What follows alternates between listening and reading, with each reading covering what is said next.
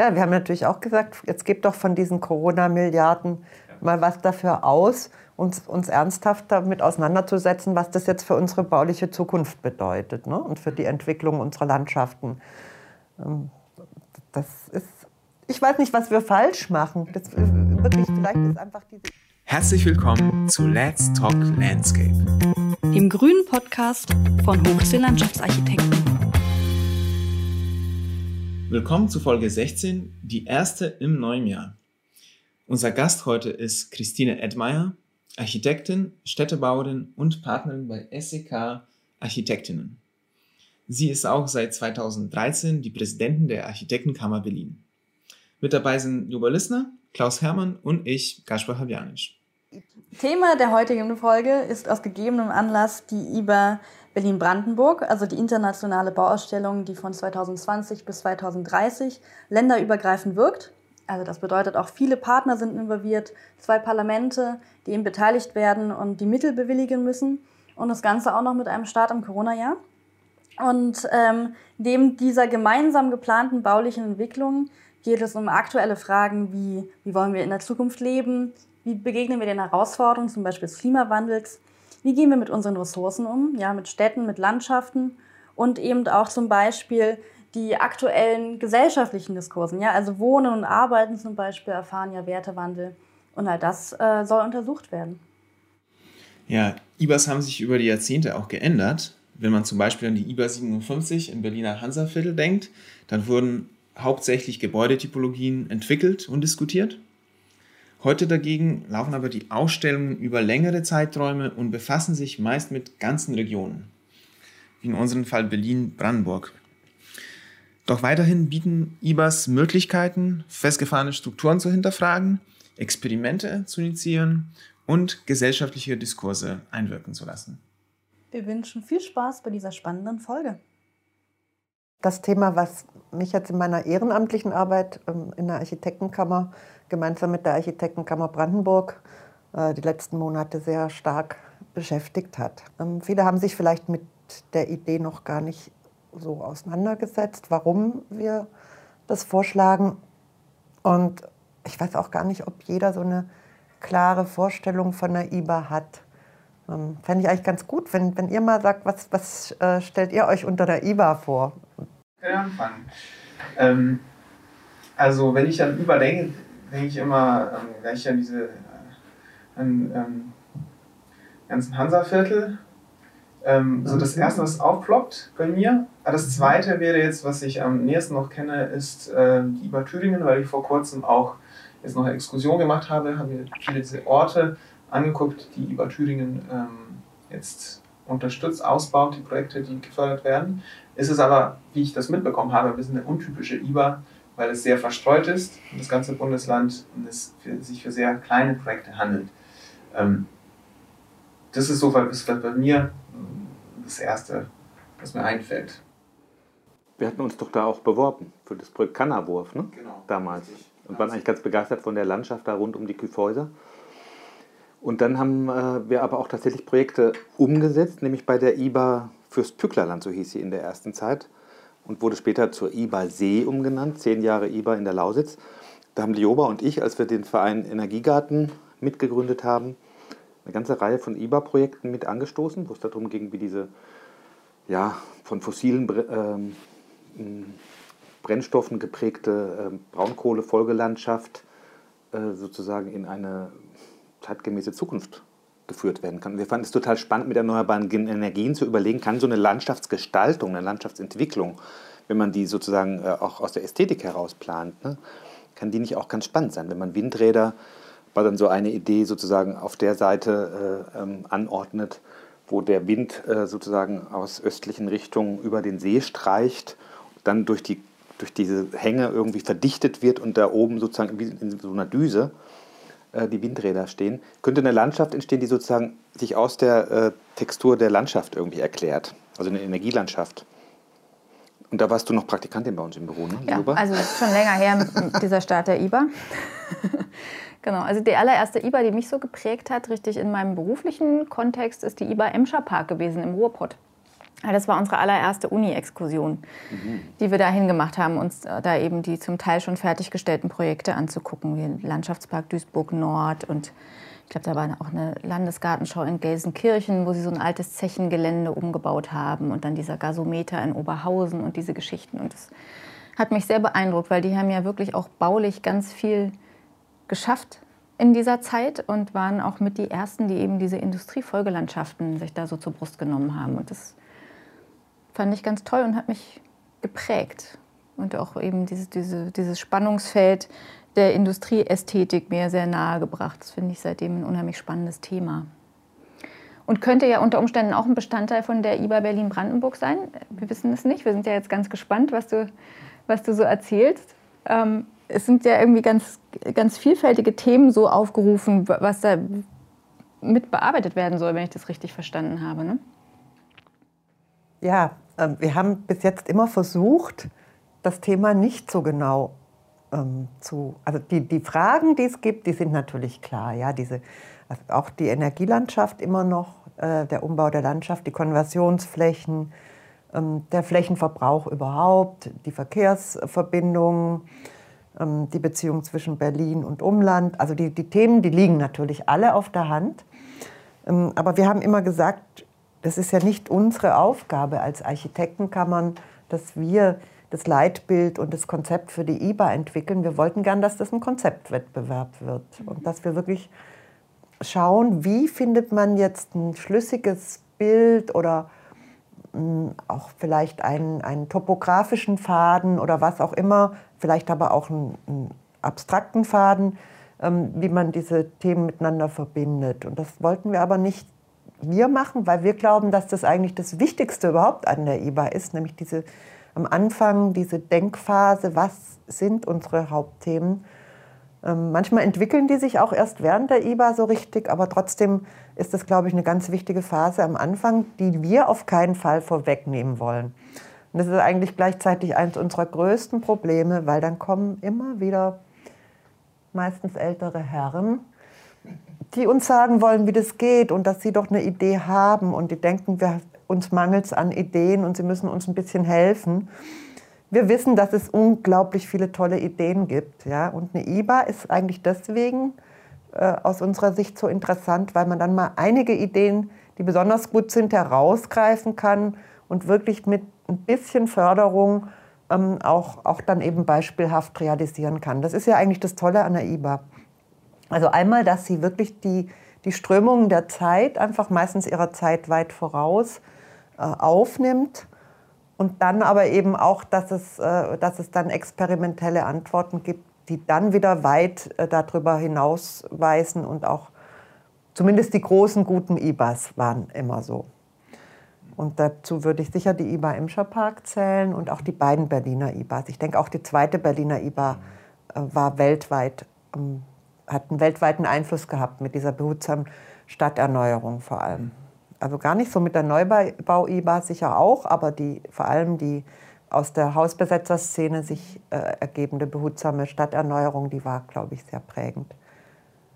Ja, und was kann das jetzt in Zukunft sein? Ähm, sicher wird das was mit Stadt-Land zu tun haben, mit, mit neuen Arbeitsplätzen, neue, neuer Energieproduktion. Ähm, also einfach wirklich sich mit unserer Zukunft zu befassen und dafür bauliche ich sage jetzt nicht mal unbedingt Formen, sondern ja, einfach bauliche Experimente daraus zu gestalten.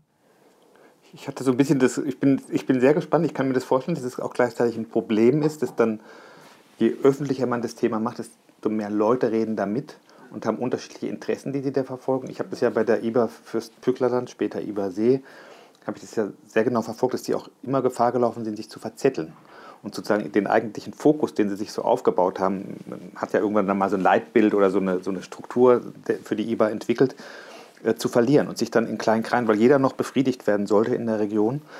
Und da könnte ich mir vorstellen, ist es schon gut, wenn man sich irgendwie ein Stück weit fokussiert, dass man das Thema einerseits am Anfang noch offen lässt vielleicht, ja, um so ein bisschen den Diskurs nicht abzuwürgen zu früh, aber dann doch irgendwie auch den Mut hat, sich zu konzentrieren auf ein ja. Thema. So, du hast jetzt zum Beispiel ganz schön beschrieben, Lioba hat jetzt beschrieben, hier, da war die Industrie äh, Kultur sozusagen, die sozusagen in, in Wert zu setzen und in Szene zu setzen, ein Thema bei der Emscher Park oder hier bei der letzten ist jetzt sozusagen die behutsame Stadterneuerung. Wenn, wenn das bleibt, dass am Schluss so zwei Begriffe bleiben und man sofort Bilder in den Kopf kriegt, was damit gemeint ist, habe ich sofort gehabt bei euch beiden, dann ist es, glaube ich, gelungen. Wenn das dann so sich verzettelt und in so ganz vielen kleinen Geschichten, die dann auch nur in so einem Projektstatus hängen bleiben, die waren dann vielleicht für so eine universitäre Gruppe ganz spannend, aber sind nicht irgendwie wirklich vorangegangen und dann füllen sie am Schluss da dicke Bücher damit. Dann ist es ja nichts Innovatives, was sich genau. später etablieren kann. Das eigentlich Spannende ist ja, dass man was vordenkt, was sich dann bewährt im besten Falle. Ne? Man traut sich was und mindestens ein paar von den Dingen, zu denen man sich da getraut hat, da kriegt man dann tatsächlich eine etablierte Lösung, die hinterher sich, sich verbreitet. Und das ist natürlich, wenn du nur ein tolles Buch hinterher rausgibst, dann verbreitet es sich halt nur in der Architektenschaft im besten Fall. Und du hast, du hast eben auch einen Satz gesagt, ich habe natürlich auch sofort, ich könnte jetzt sofort ganz viele Beispiele auch nennen, was ich mir vorstellen könnte, aber du hast einen Satz gesagt, mit bisschen Förderung. Ne? Also da, viele denken dann auch, der Geldsegen kommt. Ne? Und ich kann jetzt irgendwie ganz tolle Projekte irgendwie machen und dann ist das Geld dafür da, wo sonst nie das Geld dafür da ist. Und die Kammer finanziert das alles. Ist das die Kammer toll? finanziert ja. das alles. Oh, unsere Mitglieder verdienen im Moment so gut. Ja, ist der Wahnsinn. Gar kein Problem. ähm, ist das üblich so, dass eigentlich erst bei einer IWA ein ähm, Ideenwettbewerb ausgeschrieben wird oder ist es jetzt etwas Neues? Nee, das ist tatsächlich was Neues und deswegen ist es auch so schwer, das zu vermitteln, weil am besten überzeugt man die Menschen natürlich, wenn man schon eine Idee hat, die man auf eine Postkarte malen kann. So ein Satz und so ein, eine Skizze und so, ein, so eine Idee. Und äh, das nicht zu tun, irritiert erstmal. Deswegen kommen ja immer diese netten Hilfsangebote von den älteren Herren. Ähm, Klaus, sag, Braucht ihr ganz schön blöd anzugucken. Nein, ich gucke dich gar nicht an. ähm, und das wäre tatsächlich was Neues, natürlich. Dass man erstmal nachdenkt, erstmal diskutiert, hm, erstmal auch auf einer ganz philosophischen Ebene natürlich einsteigt mit ganz vielen Disziplinen. Ähm, um ja, diesen Zehn-Jahres-Zeitraum, um den es ja bei einer IBA geht, ja, dass wir da nicht am Ende nach den zehn Jahren schon völlig veraltet sind, sondern dass man wirklich weit vorausdenkt auch. Was, was wird wirklich passieren? Zum Beispiel diese ganze Demografieproblem, über das wir ja eigentlich noch viel zu wenig reden. Also sich wirklich richtig anguckt, was, wie könnte diese Zukunft werden, was kann das Positive daran sein, was wir unbedingt haben wollen und fördern müssen. Thema Flächenverbrauch steht für mich ganz im Vordergrund. Es müsste aus meiner Sicht eine IBA sein, die gar keine äh, Fläche verbraucht, die jetzt nicht bebaut ist. Ja? Also es müsste sich immer ausgleichen, wenn ich irgendwo, ähm, das ist ja im Grunde im Gesetz schon so festgeschrieben, aber es gibt halt immer viele Lücken. Bei einer IBA müsste man es richtig exemplarisch, auch so, dass man es auch sieht, äh, mal machen. Ja? Also für jede Fläche, die ich bebaue, muss ich eine andere entsiegeln und entbauen. Ein großes Überthema von so einer IBA wäre tatsächlich das Aufräumen. Also weil unsere Aufgabe ist eigentlich Aufräumen. Wir haben so viel Chaos überall. Es ähm, geht gar nicht darum, großartig neue Gebiete zu planen, sondern wir müssen aufräumen. Mhm.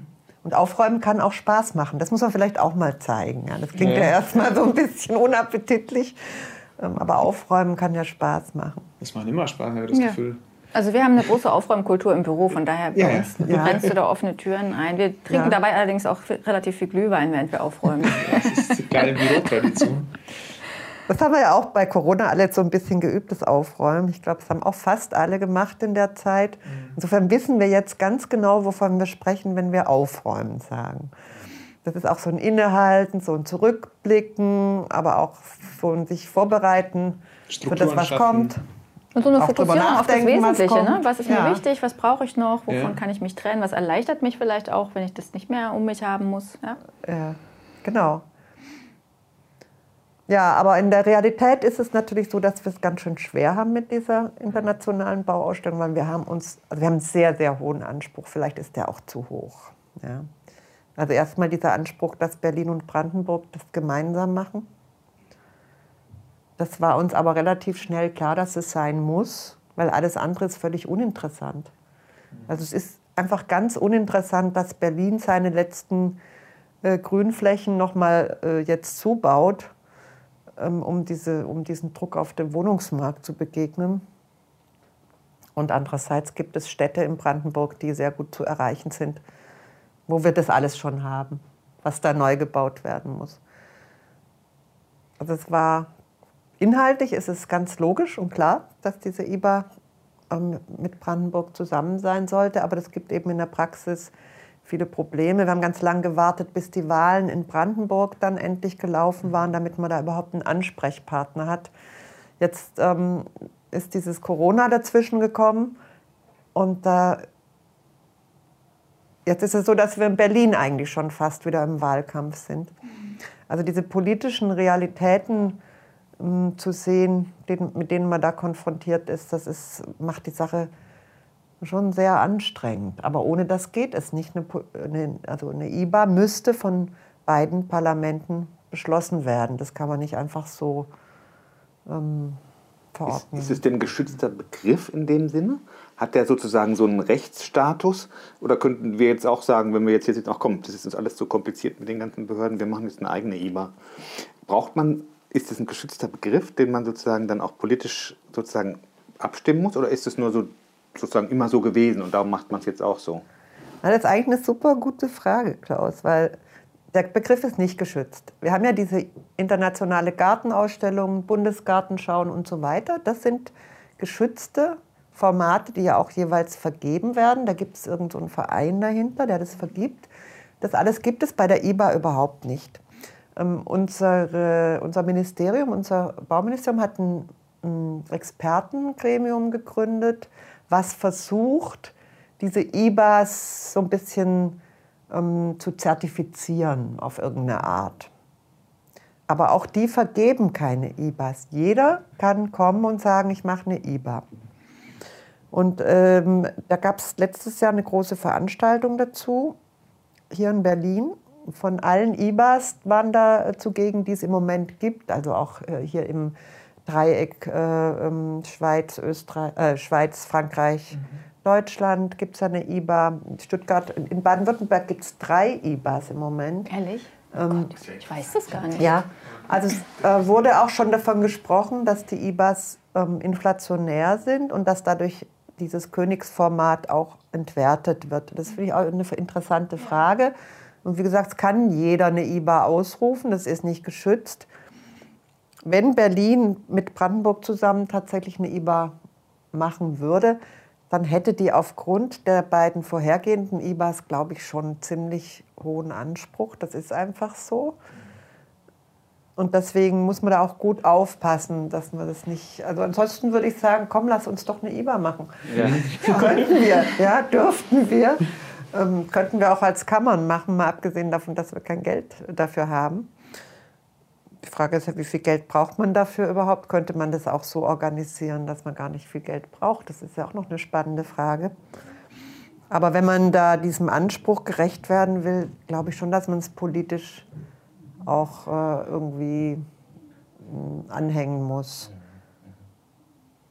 Aber umgekehrt sage ich, wenn immer behauptet wird, die IBAs wären inflationär, also wir sitzen hier mit Landschaftsarchitektinnen und Architekten, die Bugas, Lagas und ähm, da gibt es so viele. Die Hake ja? Das, ja, ja. Mhm. Und wie viele Bauausstellungen gibt es im Vergleich dazu? Wir haben alle gesehen, dass in Heilbronn die Buga eigentlich eine verkappte Bauausstellung auch irgendwie ist. Ja?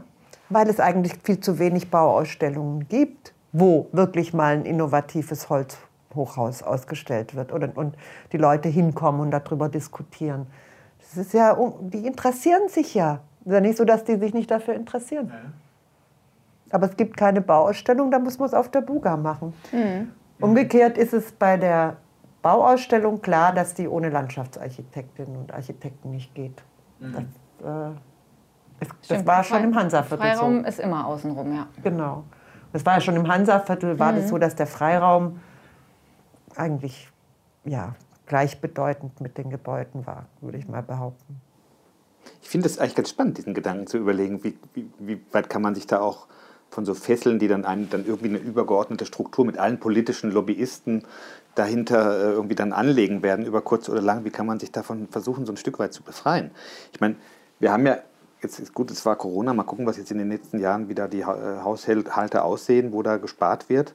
Aber ich habe so das Gefühl, dass jetzt für unsere Zunft, für, die, für den Freiraum, eigentlich der Stellenwert des öffentlichen Raums eher noch stärker ins Bewusstsein gekommen ist in der Öffentlichkeit. Und dann vor den Themen, großen Themen, die wir jetzt vor uns haben, Klimawandel, Resilienz von, äh, von unserem geringer werdenden grünen Raum, gibt es auch äh, sozusagen eine große Resonanz in den verschiedensten Bereichen der Politik und ich glaube auch in der EU. Ne, also jetzt geht es äh, Green New Deal, da werden ja riesige Summen irgendwie ausgeschöpft. Da wäre es also eigentlich, eigentlich müsste man den Teufel zugehen, wenn man jetzt bei so einem, du hast jetzt da so ein paar Zukunftsthemen Berlin-Brandenburg angeschnitten, wenn man das nicht schafft, da doch irgendwie auch erkleckliche Unterstützung irgendwie von, äh, sag mal, übergeordneter Stelle zu kriegen. Und dann vielleicht aber eben nicht nach Proports irgendwie da das ganze Land flächendeckend irgendwie zu versorgen mit so kleinen äh, Inselprojekten, sondern dass man dann sagt, nee, wir wollen jetzt mal richtig an vier, fünf Punkten mal wirklich zeigen, was mhm. heute eigentlich Architektur und Landschaftsarchitektur im urbanen, ländlichen äh, Spannungsfeld irgendwie so zu leisten in, imstande ist. Ne? Also es ist ganz wichtig, was du sagst, es müssen klar identifizierbare Orte sein. Das muss sich auch reduzieren. Und da finde ich eben immer wieder die Hansaviertel-IBA mhm, ja. natürlich sehr ähm, prägnant. Und so eine IBA wie in Thüringen, wo sich das wirklich so verteilt, ja. das, ich finde das auch nicht so glücklich. Und das ist genau so, wenn das zu sehr von der Politik bestimmt wird, dann muss man eben diesen Proporz immer einhalten. Also in dem Moment, wo so eine IBA dann mal beschlossen ist, muss die auch sehr viel Freiheit bekommen. Mhm. Das ist sonst ähm, glaube ich, lässt sich das nicht wirklich zu einem Ende bringen, wo dann nennenswerte Ergebnisse sind. Dann zerfasert es im Klein-Klein. Mhm. Ja. ja. und dann wird es auch eher zu so was Intellektuellem, was irgendwie mhm. die Fachschaft interessiert. Die pilgern dann vielleicht noch von Ort zu Ort, auch wenn es weit auseinander liegt und nicht alles schnell zu erfassen ist. Aber wenn man wirklich wie analog zu einer Gartenschau ja, das möchte, dass da die breite Öffentlichkeit sich dafür interessiert und sich das anguckt, dann muss schon das auch in einer gewissen räumlichen Nähe zueinander mhm. stattfinden. Ne? Mhm. Glaube ich auch. Ich meine, was auch, was auch spannend ist, also wir haben jetzt alle so gelernt, auch in den letzten Jahren, wie sich die Dinge immer weiter beschleunigen. Also dass man jetzt plötzlich innerhalb kürzester Zeit ist bereit, bereit war, letztes Jahr hunderte von Milliarden Euro locker zu machen für diese Corona-Krise. Das war ja bei vielen anderen Zukunftsthemen, die genauso bedeutsam sind wenn man es mal, mal ernsthaft anguckt, war das ja undenkbar, das ging ja gar nicht. Jetzt ging es. Und wenn man sich jetzt so zehn Jahresrhythmus anguckt, also es wird ja noch eine Weile dauern, bis die IBA startet, dann sind wir im Jahr 2035 vielleicht, wenn die fertig ist. Die Welt wird eine ganz andere sein als heute. Ne? Du bist aber ganz schön pessimistisch. Ja, Entschuldigung. Wir wollten die eigentlich 2020 starten. Okay, also wenn sie 2021 starten würde, dann wäre es 2031. Ja. Aber wenn ich mir auch angucke, was bei der IBA Fürst Böckler, da war die Geschwindigkeit der Entwicklung ja noch ein bisschen langsamer. Da weiß ich noch beim Energiegarten, da haben die uns am Anfang verteufelt. Die Braunkohlelobby war noch so stark am Anfang, die ah, haben ja. alles bestimmt, was da ja. gemacht werden soll. Ohne die ging nichts. Da musste man auch sich an manchen Terminen zurückhalten, dass man nicht irgendwie gleich rausgeschmissen wurde, weil die waren so, die haben noch so aufgepumpt vor, vor Selbstbewusstsein sozusagen ihre Dinge vertreten und uns als Störenfriede betrachtet mit den erneuerbaren Energien. Guck dir jetzt die Lausitz an, ne? Mhm. die sind jetzt alle eingeschwenkt, Braunkohle, Tagebau ist gestoppt und so weiter.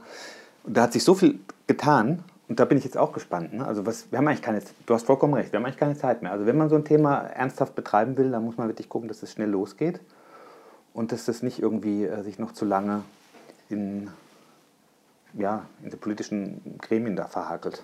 Ja, wir haben natürlich auch gesagt, jetzt gebt doch von diesen Corona-Milliarden mal was dafür aus, uns, uns ernsthaft damit auseinanderzusetzen, was das jetzt für unsere bauliche Zukunft bedeutet ne? und für die Entwicklung unserer Landschaften. Ähm, das ist, ich weiß nicht, was wir falsch machen. Das, wirklich, vielleicht ist einfach diese Idee, das mit die, die Politiker auf unsere Seite zu bringen, vielleicht ist es irgendwo die falsche Idee. Ähm, wir müssen da auch noch mal drüber nachdenken. Vielleicht brauchen wir noch viel mehr Unterstützung aus der Fachöffentlichkeit heraus an welchem Punkt ist, äh, ist jetzt die Planung für die IBA Berlin-Brandenburg? Wo seid ihr? Also wir haben ja so eine Broschüre jetzt nochmal extra gemacht. Das heißt dann auch ähm, jetzt erst recht, also jetzt bezogen auf Corona auch. Und äh, haben das nochmal an, eben an Verbände, aber auch an Politik verteilt. Wir sind auch ständig im Gespräch mit den Politikern und die sagen, also den Abgeordneten, ne, die das beschließen sollen, die, die baupolitischen Sprecher sind das ja vor allem von den Parteien. Und die sind auch immer alle eigentlich dafür. Aber äh, außer der CDU, was vielleicht auch gar nicht so gut ist jetzt in Berlin, ähm, äh, stellt niemand konkret den Antrag, eine IBA durchzuführen. Und genau das muss ja passieren. Also es muss konkret im Abgeordnetenhaus beschlossen werden, zumindest die Mittel ähm, zur Verfügung zu stellen, dass man vorbereitend untersucht, wie und wo eine IBA also genau diesen Prozess, von dem wir vorhin gesprochen haben, dass, ne? dass, man den mal mit einem Kolloquium, mhm. mit, mit vielleicht einem Konzeptwettbewerb, dass man diesen Prozess anschiebt und dann beschließt, ja, das ist ein gutes Konzept, jetzt machen wir die IBA. Dann erst fließt ja wirklich Geld. Ja, ich, ich finde es aber super spannend, weil das jetzt schon, ich kann mir das so gut vorstellen, wie das jetzt irgendwie in den politischen Gremien da äh, sozusagen, äh, ist das noch zeitgemäß? so eine IBA anzukurbeln. Müsste man heute nicht einfach sagen, auch nicht eine Erfahrung jetzt mit den digitalen Medien, das ist eigentlich ganz anders. Könnte man nicht ein Crowdfunding zum Beispiel machen, dass man sagt, man koppelt sich sozusagen ein Stück weit von diesen langen Prozessen irgendwie ab und versucht sozusagen das äh, auf eine ja schon IBA-gemäße, zeitgemäße, digitale, mhm. zukunftsweisende Art. Wäre das auch denkbar? Ja, also ich denke, wir müssen uns damit jetzt ernsthaft befassen, weil mit der Politik, das wird ja irgendwie nichts. Wie gesagt, dann ist wieder Wahlkampf, dann vertrösten die uns wieder und sagen, nach der Wahl können wir ja, dann, dann darüber wieder die sprechen. Nächsten. Das ist jetzt auch dann ähm, mit Berlin und Brandenburg natürlich echt Mist, wenn das da verschoben ist mit den dann haben die wieder? Wahlkampf. Also irgendwas, irgendeiner wählt dann immer.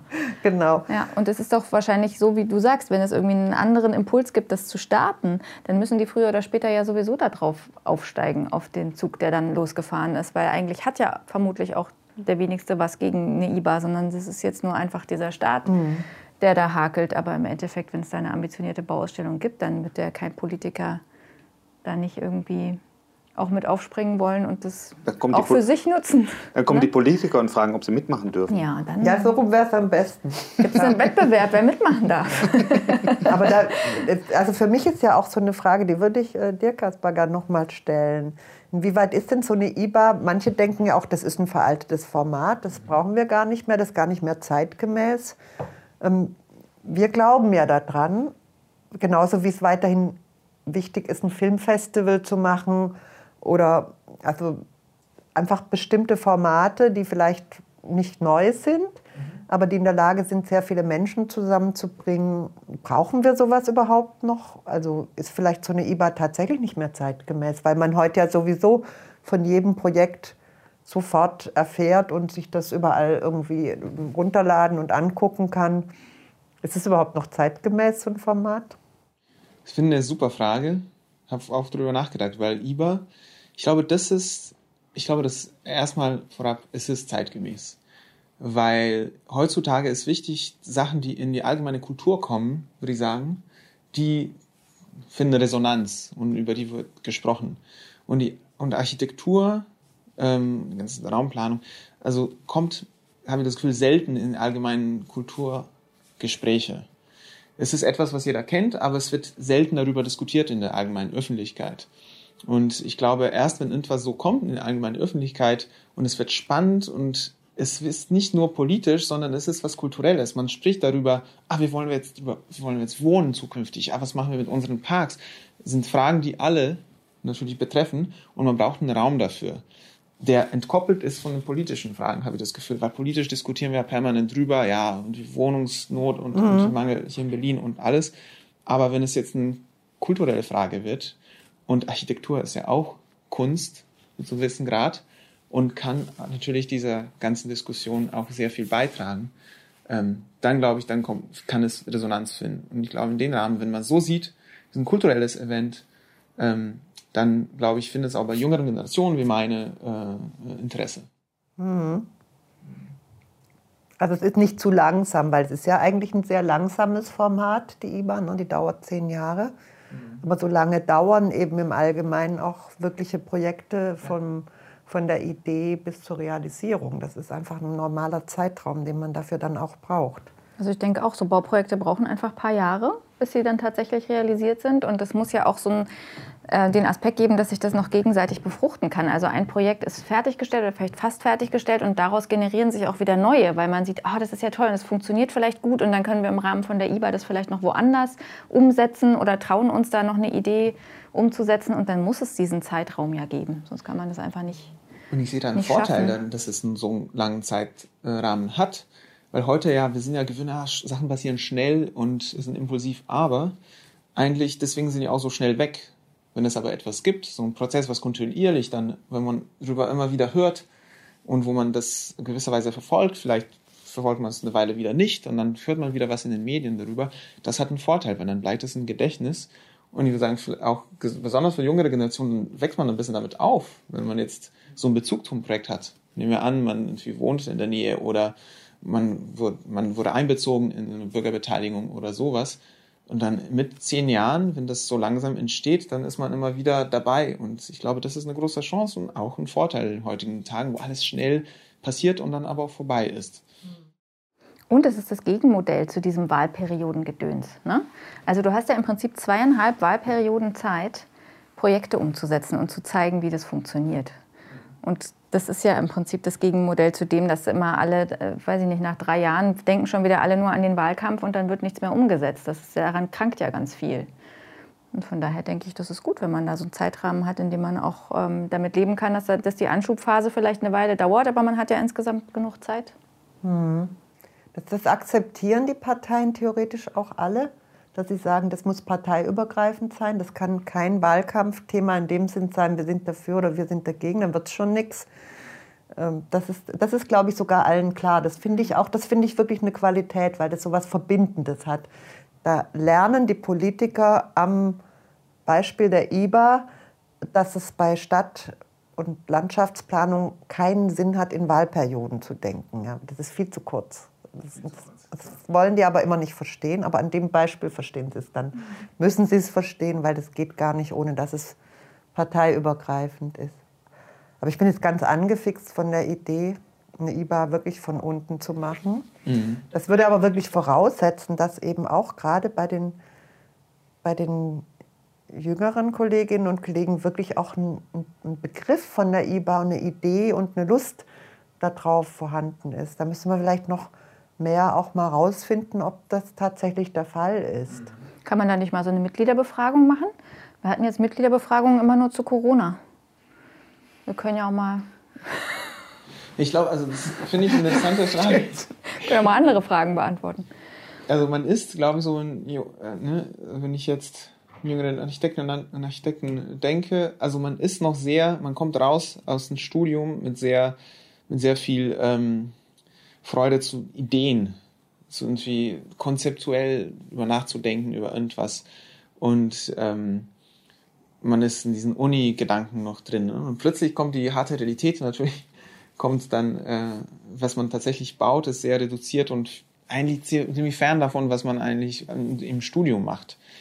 Ähm, okay, Wettbewerbe haben ein bisschen was davon, aber es ist auch völlig anders. Ähm, man denkt auch, man lernt anders auch zu denken.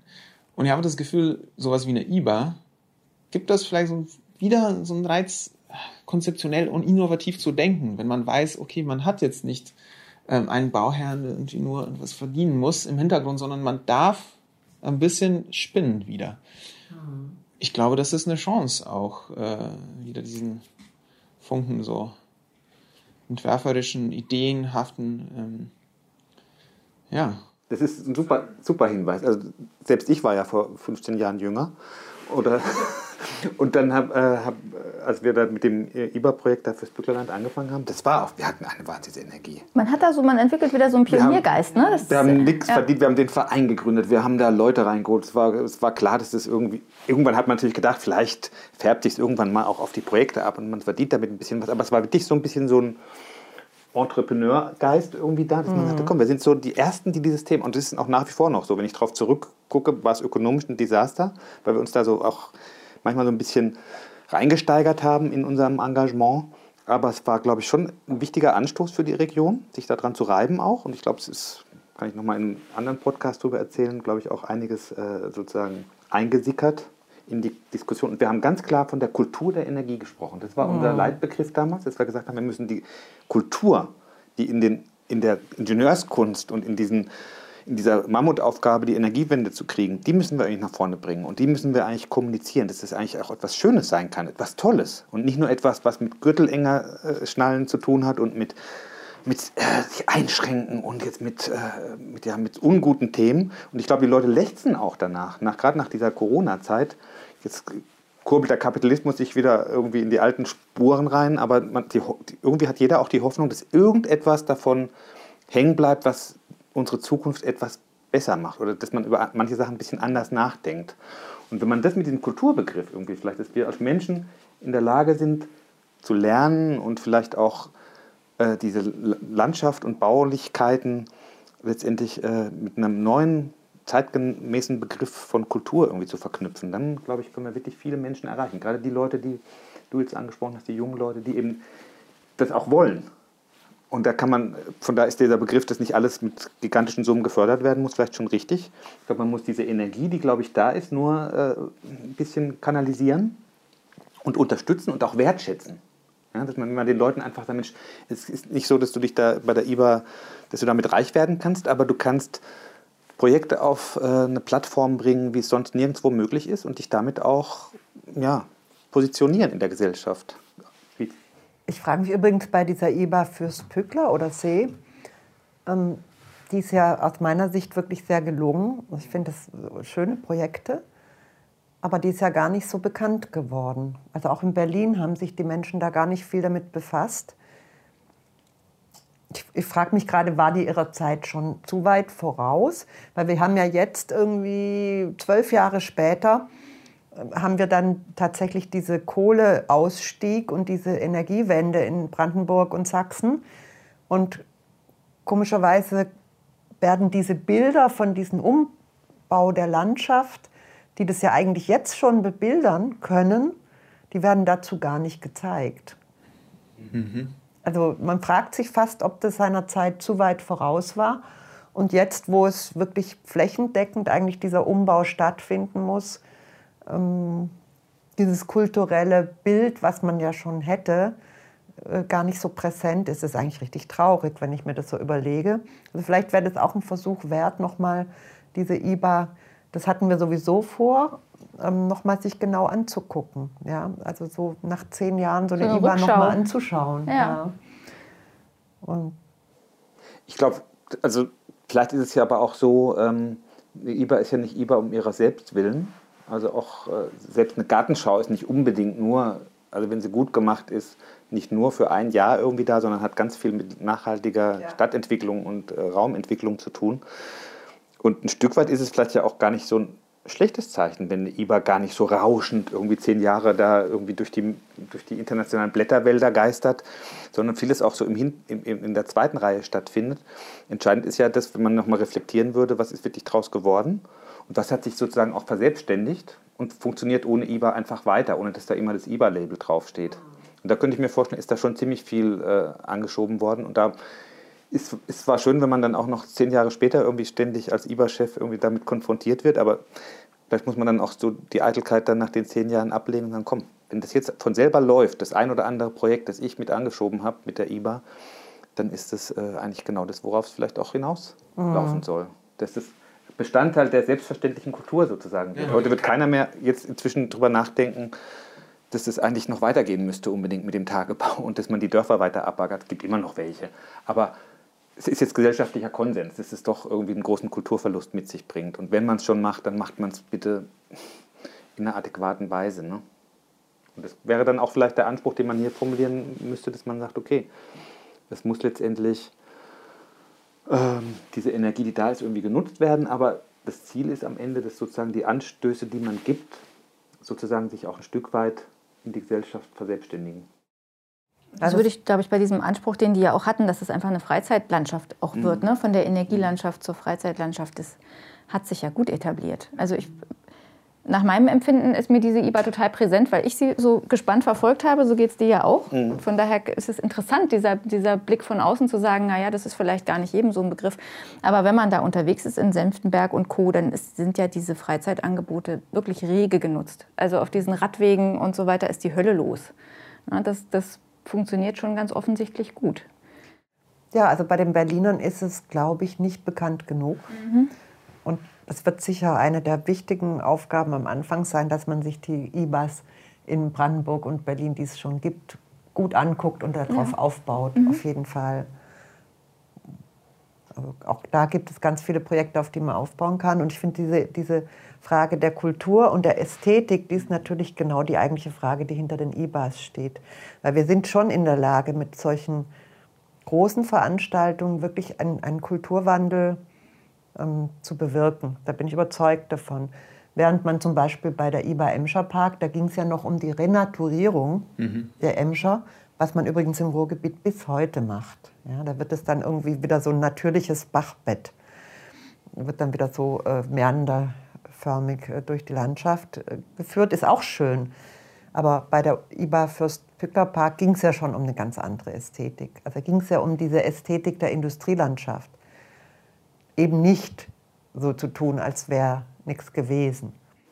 Ja gut, die Baulichkeiten haben sie bei der Infrapark ja schon auch massiv irgendwie in den Vordergrund gestellt. Also diese die Zeche Zollverein ja, diese Geschichte. Natürlich. Mhm. Aber ich meine jetzt dieses Bild dieser Renaturierung, mhm. ja, was damals einfach in den, in den 90er Jahren, 80er, 90er Jahren noch präsent war, ist jetzt, und das ist eben das, was ich mit Kulturwandel meine, ähm, wir haben inzwischen eine Ästhetik, auch durch die IBA Emscher Park mhm. natürlich, dass wir Industrie- und Kulturlandschaften als ästhetisch betrachten. Ja. Wir müssen die nicht mehr ähm, so zurückbauen, dass wir denken, hier äh, war nichts.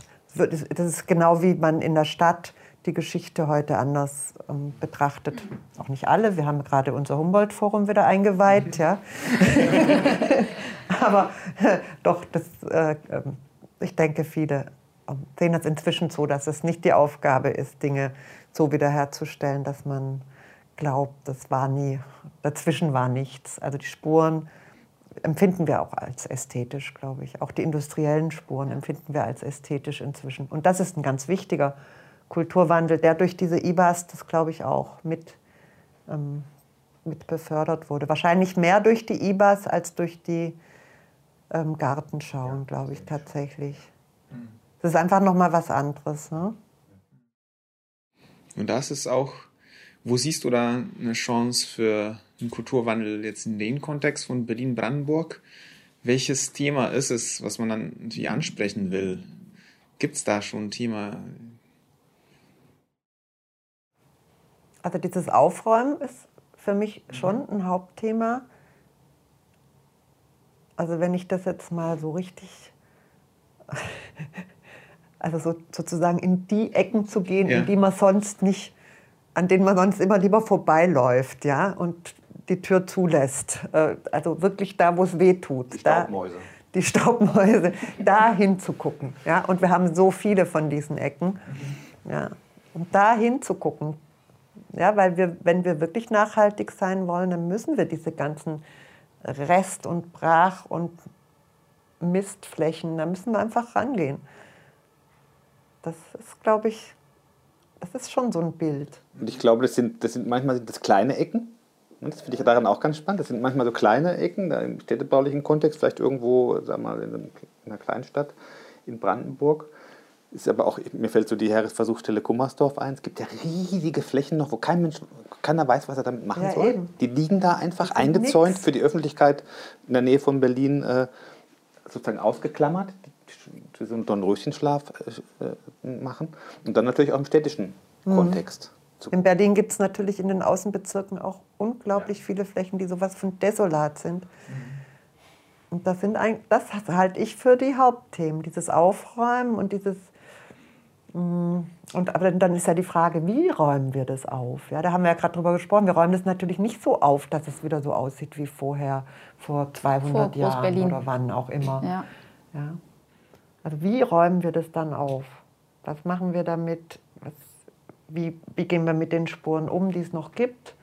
Ähm ich glaube, man muss wahrscheinlich mit dem Begriff ein bisschen aufpassen, wenn man mit dem in die Öffentlichkeit geht, könnte ich mir vorstellen, weil aufräumen, gut, äh, hat auch was Positives, dass man mal irgendwie klar Schiff macht und so, ne? aber es hat auch schnell was von wegräumen. Ne? Oder so von, fühlen sich vielleicht auch Regionen, die man dann als Ecken spannend findet, um die aufzuräumen, nicht unbedingt äh, wohl. Wenn die IBA kommt, dann weiß man, man ist die Staubmaus. Die, die IBA kommt, nimmt, ja. nimmt auch einen Staubsauger und Besen und so. Ah, ne? Es räumt ja auch jeder anders auf. Ne? Ja, ja, es räumt jeder anders. Aber da muss man wahrscheinlich bei dem Begriff, beim Wording, muss man noch ein bisschen gucken. die Spuren verschwinden oder gibt es dann noch Spuren von Stäubmalen? genau. genau. Aber ich finde das, find das natürlich super. Und trotzdem ist auch darüber hinaus noch ein bisschen die Frage, also gibt es noch so ein kulturelles Thema? Du hast ja vorhin, wir haben ja vorhin ein paar, paar Sachen angesprochen, also diese, äh, diesen Green New Deal und den äh, Klimawandel, dann diese, dieser gigantische Flächenverbrauch, der immer noch irgendwie, im, gerade im ländlichen Bereich, jetzt wird ja auch wieder darüber diskutiert, durch den Mietendeckel und so weiter, wird jetzt wieder noch viel mehr gebaut in Brandenburg und werden noch mehr Flächen versiegelt. Das sind ja Wahnsinnsthemen, die auch wieder unmittelbar was mit dem Klimawandel und mit Verdunstungskälte und diesen ganzen Ressourcenverschwendungen zu tun haben. Ne?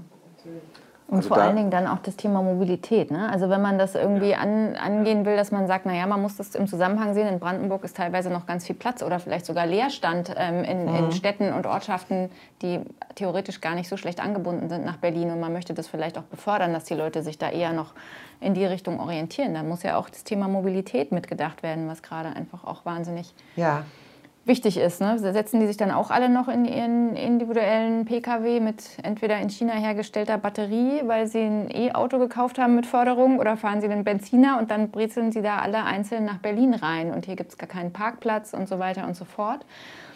Oder gibt es da dann noch innovative Ideen, wie man tatsächlich ähm, den ÖPNV besser ausbaut oder noch ganz andere Lösungen findet?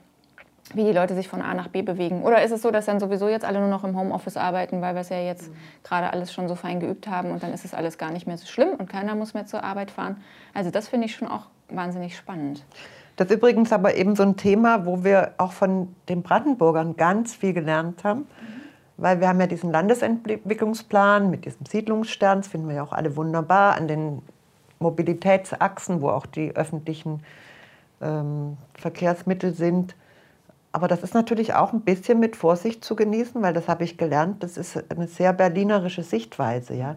Wir, wir denken nämlich immer, dass die alle nach Berlin kommen müssen, dass die irgendwie alle da draußen wohnen und dann zum Arbeit, also so ganz im Innersten denken wir das immer noch. Wir denken eigentlich, die müssen da sind, draußen wohnen. Auch das sind ganz, ganz alte Konzepte, von denen wir uns natürlich verabschieden müssen, erstmal gedanklich. Sonst brauchen wir mit der IBA gar nicht anfangen. Also wenn wir mit diesem Konzept da rangehen, Berlin ist die Mitte und Brandenburg ist so strahlenförmig drumherum und die kommen da immer so rein und raus, wie so, ja, das ist ein ganz falsches Bild, ja. Ähm, das ist, vielleicht ist es irgendwie ein Anfangsbild, aber das muss, an dem müssen wir dann aber ganz toll weiterarbeiten, ja. an diesem Bild, damit da in, zwischen denen was passiert und ich finde das super jetzt, du, wo du das gesagt. Man, man, sieht immer diesen Stern und der ist in Berlin und seine Ärmchen, die da sozusagen nach drüben gehen. Und eigentlich müsste man das Negativbild davon mal zeigen. Ja. Man müsste praktisch Berlin weiß machen und praktisch mal Brandenburg irgendwie fett und bunt und äh, sozusagen das aus einer ganz anderen Perspektive betrachten. Hat man vielleicht auch, aber, das, aber die Bilder, die man Doch, aber so genau sieht, darum ja. geht es, um so einen Perspektivwechsel, ja. Vom Speckgürtel mal ganz zu schweigen, dem wollen wir natürlich alle auf gar keinen Fall. Das ist also mal das Allerwichtigste. Aber der gehört ja auch, und der gehört ja auch zum Stern, der Speckgürtel, ja? Das ist ohne Bild jetzt, Klaus, brauchst du nicht vorzuzeigen. ja, aber eben auch dieses Sternbild hat seine Grenzen und muss eigentlich in die Zukunft weiterentwickelt werden. Das ist ein Anfang, von dem wir ausgehen können, aber dann muss da eigentlich was ganz anderes kommen. Ne? Super. Ich finde das einen schönen äh, Schlussgedanken. Ähm, würde aber nochmal fragen, hast du vielleicht nochmal irgendwie etwas, was du für unsere Zuhörerinnen und Zuhörer sagen würdest? Wie gesagt, sind meistens jüngere Generationen. Ja, äh, leider glaube ich, dass es noch ziemlich lang braucht, bis wir die IBA kriegen. Äh, wir hätten sie gern dieses Jahr gehabt, zu diesem Jubiläumsjahr auch. Aber ich, jetzt habe ich, glaube ich, gelernt, dass wir noch viel mehr Unterstützung von unten, von allen brauchen. Dass wir einfach darüber sprechen. Je mehr Leute über eine IBA sprechen, äh, desto mehr wird man irgendwann nicht mehr dran vorbeikommen. Auch wenn es vielleicht noch zwei Jahre dauert. Aber ich glaube, es ist eine große Chance, damit wir äh, dieses wahnsinnige Know-how und diese Ideenreichtum und diese Vernetzungsmöglichkeiten, die wir hier in Berlin und Brandenburg haben, damit wir das für was Gutes nutzen können. Also ich habe da, ich glaube daran und äh, alle, die auch dieser Idee was abgewinnen können, die bitte ich einfach, das Thema weiterzutragen und darüber zu sprechen. Das wäre meine Bitte, ja. Sehr schön. Also ich glaube, uns hast du auf jeden Fall schon gewonnen. Auf jeden Fall. Auf jeden Fall. Als, als Ja, ja. Super. Und das verfolgen wir auch gerne weiter und ähm, teilen auch ähm, sehr gerne. Super, vielen Dank. Sehr ein spannendes Gespräch. Ich danke euch.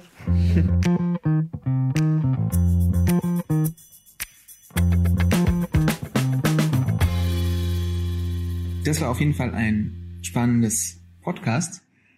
Das Thema IBA Berlin-Brandenburg wird uns auf jeden Fall nochmal Jahre begleiten. Ja, da lohnt es sich sicherlich auch die Nachrichten zu checken und immer mal wieder die Entwicklung zu verfolgen. Wir werden auch ein paar Links äh, zu IBA Berlin-Brandenburg in die Podcast-Beschreibung reinlegen. Genau, die nächste Folge können wir noch nicht ganz ankündigen, weil wir noch schwanken. Also wir werden äh, entweder mit Herrn Eike Rosswag die Folge als nächstes veröffentlichen oder unsere letzte Team Hoch C-Folge. Lasst euch überraschen. Und wie immer könnt ihr uns gerne Folgen und Themenvorschläge schicken oder Fragen auf media.hochc oder uns auf unsere Social Media Profile schreiben, wie Instagram oder Facebook oder wo immer wir so sind. Ja, und dann wünschen wir euch äh, zwei schöne Wochen, einen guten Start ins neue Jahr und äh, bis bald. Ciao.